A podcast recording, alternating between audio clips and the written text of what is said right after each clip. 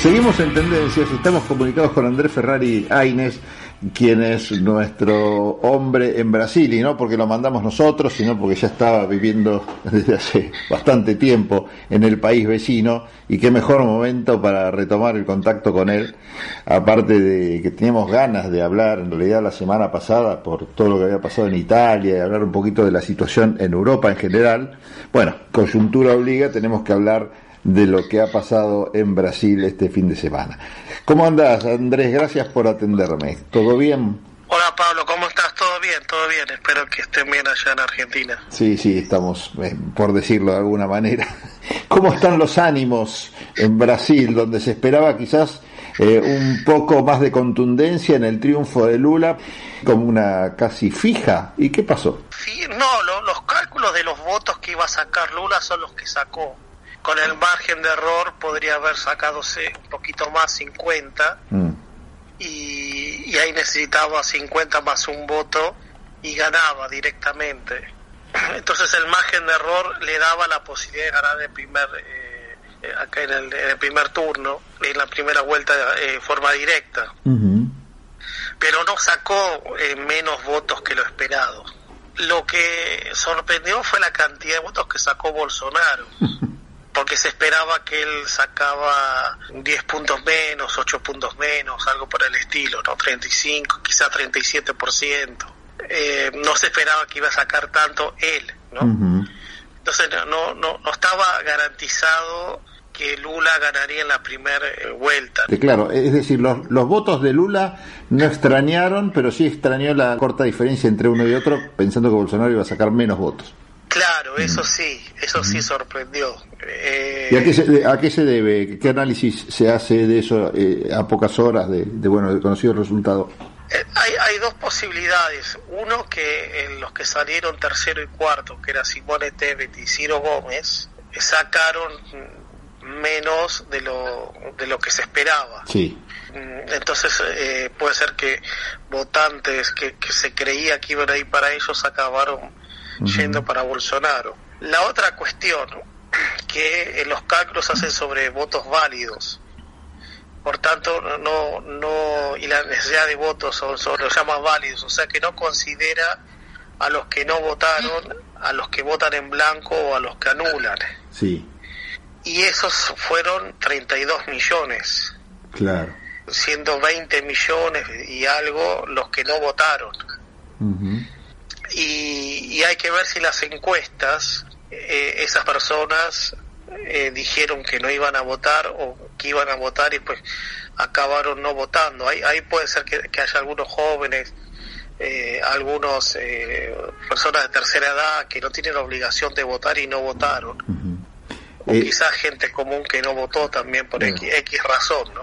Cuando en la Argentina pasan cosas por el estilo, es decir, fallan los pronósticos, enseguida se pone el eje en lo mal que trabajan las empresas que se dedican a hacer encuestas y en todo caso no sé si lo mal que trabajan o cómo trabajan en realidad como una herramienta de marketing político para condicionar o guiar la intención de voto del pueblo, ¿no? Esto es un fenómeno que se da en Argentina, que vos estás escuchando y te resulta ajeno a lo que viven en Brasil. Yo creo que no pasó eso, porque, digamos, eh, los que hacen las encuestas eh, no tienen así, digamos, una cuestión de identificación con Lula. Eh, y como dije, no erraron en cuanto a Lula no no no considero que, hubo en, en, cuanto a eso no también hay que aceptar que quizás eh, no es siempre posible poder eh, eh, acertar no claro sí sí sí sí.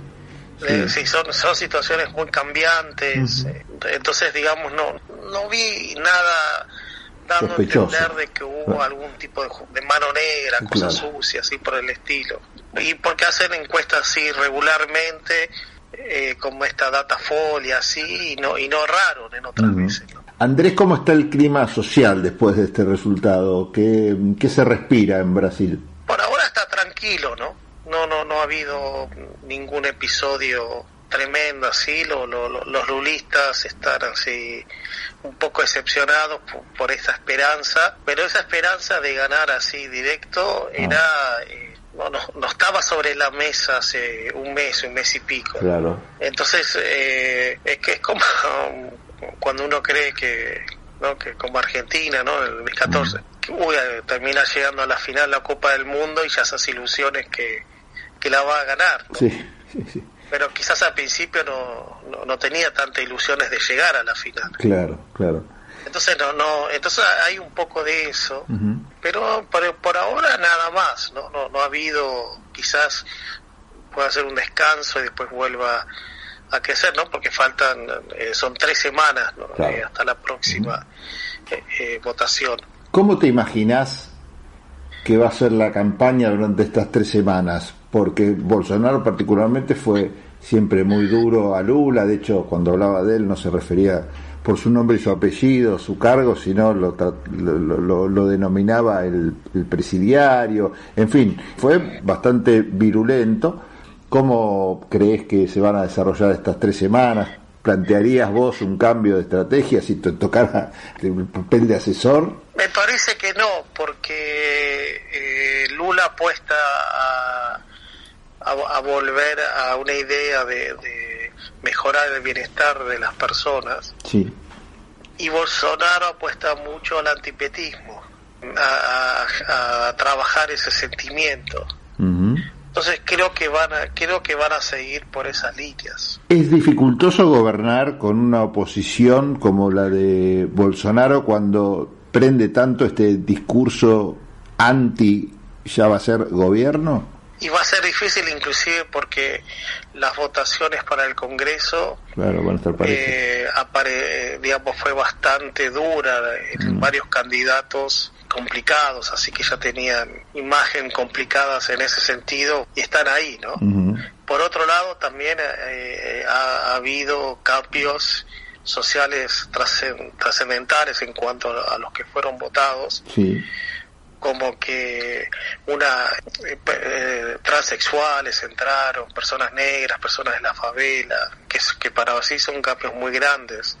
en una empleada doméstica entró, eh, lo que revela eh, cambios así estructurales que vienen de, de, las clases más pobres entrando en la política, que es algo bastante novedoso.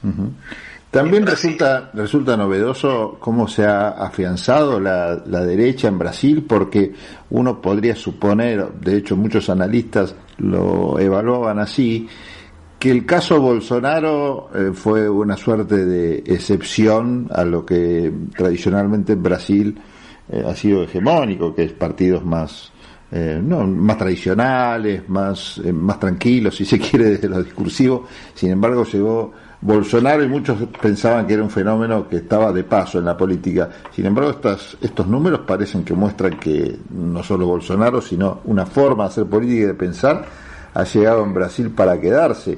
¿Cómo lo evalúas? Bueno, Bolsonaro no está de paso porque él tiene una carrera política de más de 30 años. Él, no, era una figura importante, pero era... Eh, diputado nacional durante muchos años, eh, por, Río de Janeiro también, ¿no? Entonces no, no es alguien que apareció de golpe. Yo lo veo más al revés en, realidad, porque lo que ha generado el cambio es la aparición del PT, de Lula y el PT, que entró y se consolidó eh, como un partido, eh, quizás como el único partido realmente, por lo menos eh, los tradicionales argentinos que teníamos, no sé muy bien cómo está ahora la situación, pero digamos partido estructural y no y no y no digamos una una simple organización electoral que, acá en Brasil van cambiando, ¿no? Que hay un montón de partidos. En el sentido tradicional, el, único partido que existe acá es el PT, ¿no? También está apareciendo un poco el PSOL, así, pero eh, el, el los partidos de que buscan movilización en masa, contacto con la sociedad, etcétera, ¿no?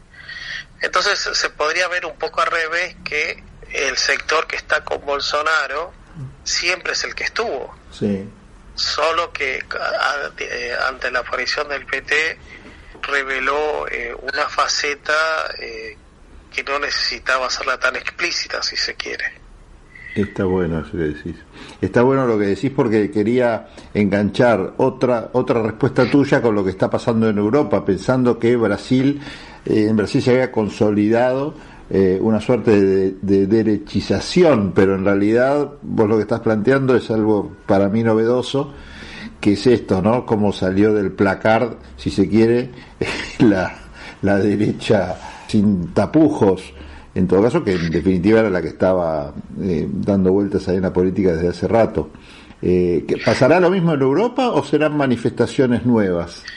Bueno, que es diferente, porque inclusive porque a pesar de, todo lo que se puede hablar de Bolsonaro, la mitad de Brasil apoyó a Lula, ¿no? Sí. y en Europa no tienen la contraparte, es decir, no, no, no está viendo eh, una opción eh, no de derecha válida, ¿no?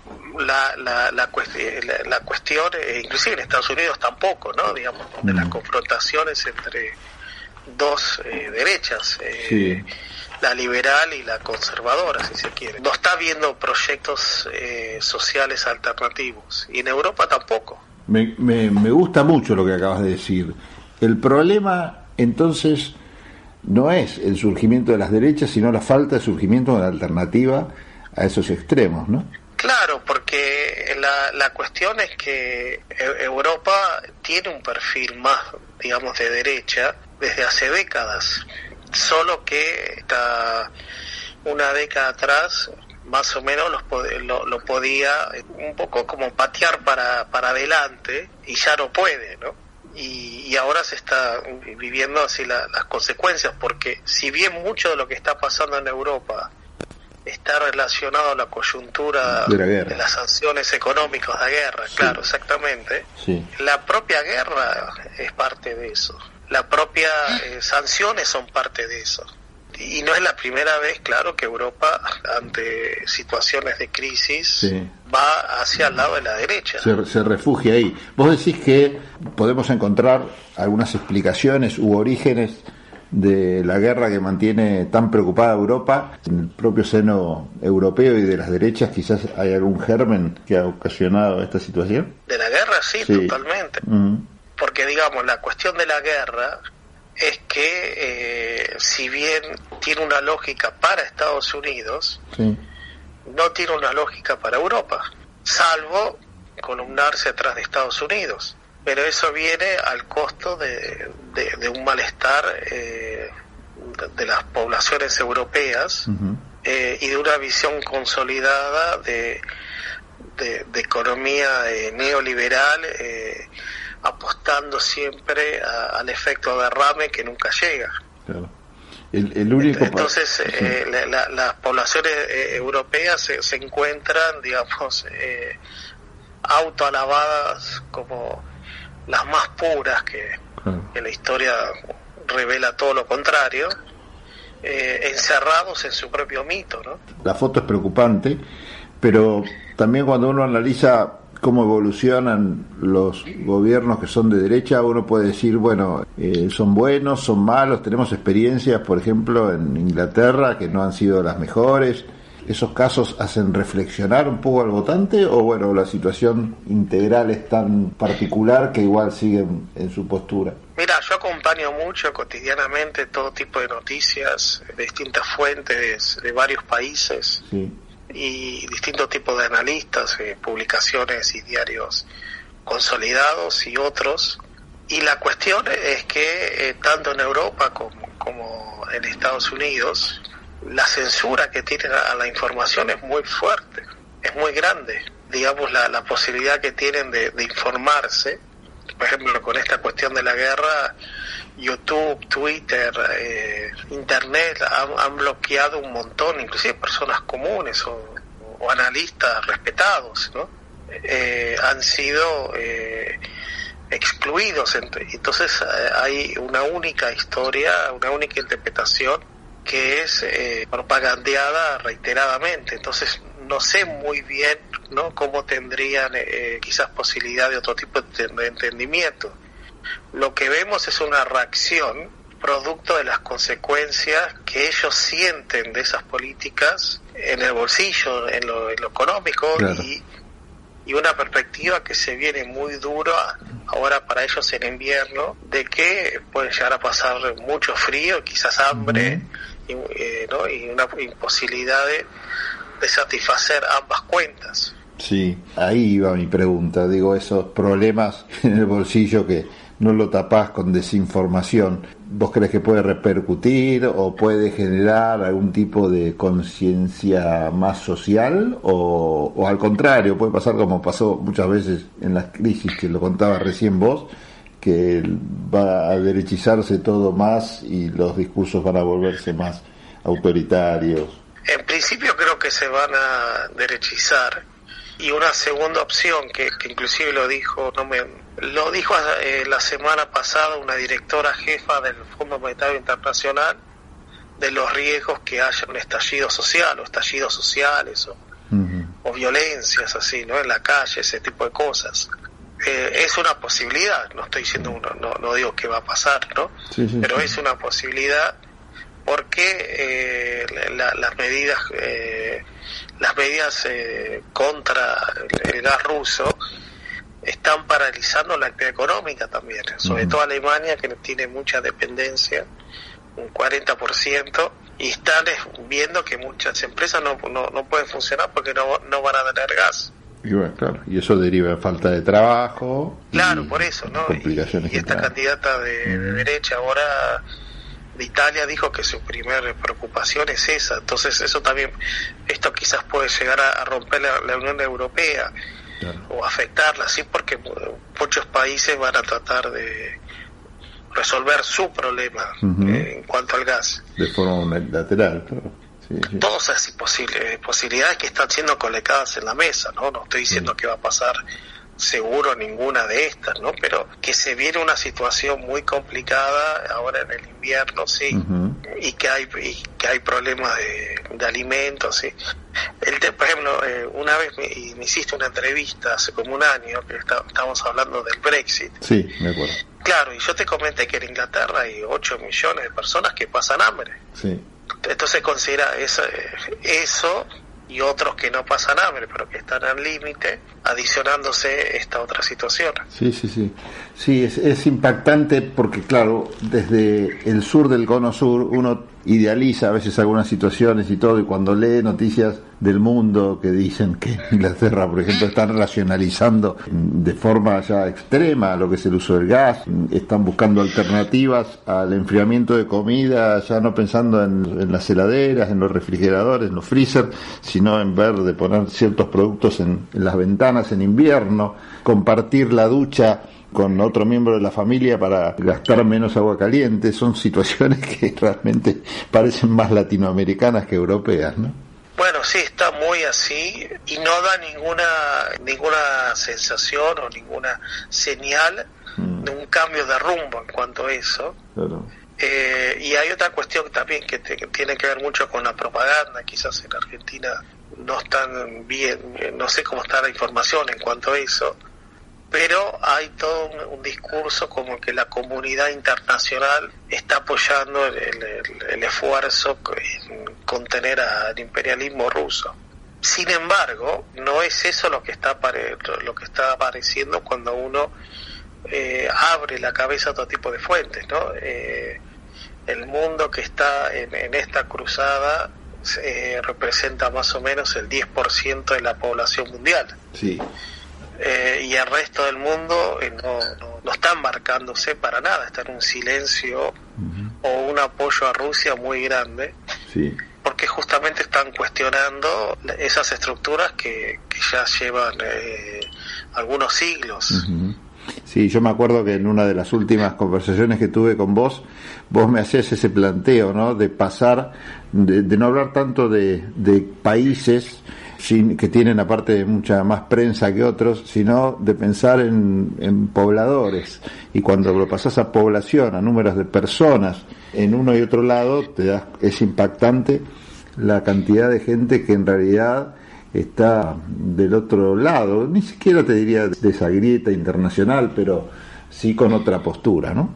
Claro, entonces, y eso es importante para Argentina, ¿por qué tener una visión, digamos, más tradicional, más, de alguna manera, lógica con nuestra historia, ¿no? Mm. Eh, un poco aquella frase de Alberto Fernández que nosotros llegamos en los barcos, ¿no?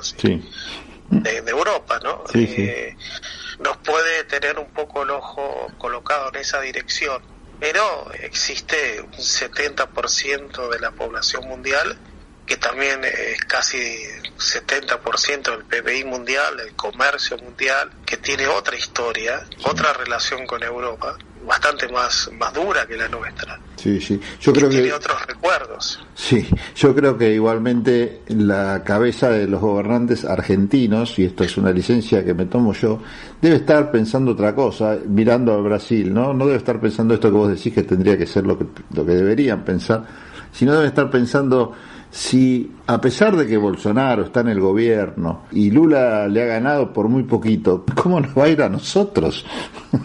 Porque la verdad es que este triunfo por tan poquito de Lula no los debe entusiasmar mucho tampoco a los gobernantes argentinos que ven agazapada a lo que acá es la derecha nacional listos como para asumir en el próximo gobierno, ¿no? Lo deben ver con bastante preocupación la, derecha plantea algo eh, inexistente, imposible, que es eh, la cuestión del libre mercado como forma de desarrollo, etcétera. Eh, eso no tiene ningún fundamento. digamos, no, no tiene fundamento lógico, no tiene fundamento histórico. Y lo único que tiene para Argentina son algunos recuerdos míticos de un periodo, comienzo siglo XX, que fue muy bueno para, para nosotros, pero la historia avanza, cambia, ¿no? Mm. Eh, eso no va a volver, puede llegar a volver eh, en forma circunstancial, como pasó ahora con, con las exportaciones eh, de la soja, pero no, no, no, es algo que, que, depende de afuera y, y, que en sí no, no, no refleja nada. por lo tanto, son, son discusiones que no tienen fundamento, no existe el libre mercado, no existe un Estado fuera de la economía, no, no tiene sentido eso. No, tiene, no, no hay ningún caso histórico que eso es posible, porque es imposible que, que, exista. ¿no? Mm. Bueno, es un poco, eh, es una conversación casi circular esta de las que me gustan a mí, ¿no? Volvemos al comienzo, porque en definitiva, como no parecen dar resultados otro tipo de recetas, las fórmulas mágicas suelen ser muy tentadoras. Vos fijate que por más que no tiene sentido, ni histórico, ni desde los números o de las matemáticas, todas esas promesas siguen cautivando y cada vez más parece. Fruto no de los fruto fruto no de, la, de, las bondades de esas recetas, sino de, que las otras banderas nobles parecen no conducir a ningún lado. No, es que la, eh, eh, eso es otra otra cuestión, ¿no? Mm. Que también, por ejemplo, acá en Brasil por ejemplo, eh, también lo hemos hablado antes, que si no hubiese sido Lula el candidato, hmm. no sabemos si habría habido otro político con la misma visión, etcétera, pero con la capacidad política de, agregar en una figura, ¿no? En, un voto concreto, tanta gente. No, no aparecía otro antes y un poco lo, lo, que tiene Lula en ese sentido, y si se quiere Bolsonaro también, porque cuando eh, se intentó buscar otro candidato que representara más o menos los mismos intereses que Bolsonaro, tampoco consiguieron encontrarlo. Sí. Entonces no, no hay que confundir eh, si a alguien no le gusta la ideología de Bolsonaro con la capacidad política de Bolsonaro. Entonces ellos tampoco lo consiguieron. Intentaron muchos candidatos eh, y ninguno eh, pudo reemplazarlo, como tampoco antes de que apareciera Bolsonaro también habían intentado con muchos otros. Sí. Y entonces lo que te quiero decir con esto, Pablo, es que, que, está la cuestión que no es en sí las palabras o, la, los programas abstractos que van a generar eso, mm. sino los diálogos. ¿no? Entonces acá tenés Bolsonaro eh, y Lula dos personas con ideologías totalmente opuestas, pero dentro de su propuesta con gran capacidad de diálogo. Cosa que en la Argentina eso falta. Esto, esto es importante que lo destaques. La gente de Lula sabiendo que es tan complicado un gobierno con una oposición tan fuerte, tiene esa capacidad de diálogo y, y del otro lado también hay capacidad de diálogo? O sea, ¿son partidos políticos que pueden llegar a sentarse y consensuar cosas? Bueno, de hecho lo, han juntado gente, ¿no? Lula tiene una tremenda capacidad. Mm. Y, Bolsonaro también ha tenido capacidad dentro de su proyecto, de, inclusive de, hasta de cambiar un poco, ¿no? Eh, por ejemplo, en los últimos tiempos, antes decía muchas barbaridades, así cosas, ahora no dice tantas, ¿no? Por lo tanto, ha habido una, una, una demostración de, del de cambio, como también se ha aproximado a partidos que no eran de él, claro. por necesidad de apoyo político. Sí, sí, sí, no por convicción. O sea, claro que, que al principio no, no, estaba, no, no eran parte de su proyecto. Claro que esos partidos no es el PT, no, no estoy diciendo que, que eh, en esa parte, inclusive ha ido ha ido al debate, ¿no? Que, hace cuatro años no fue. Entonces, digamos, todo ha, habido una serie de cosas que, que han mostrado eso, ¿no? Eh, entonces, bueno, eso justamente en ese sentido eh, ha sido eh, el resultado que tuvo acá concentrado estas dos figuras, no, es un accidente si, no sé cómo salió en Argentina, pero o si salió, ¿no? Porque es un tema de acá.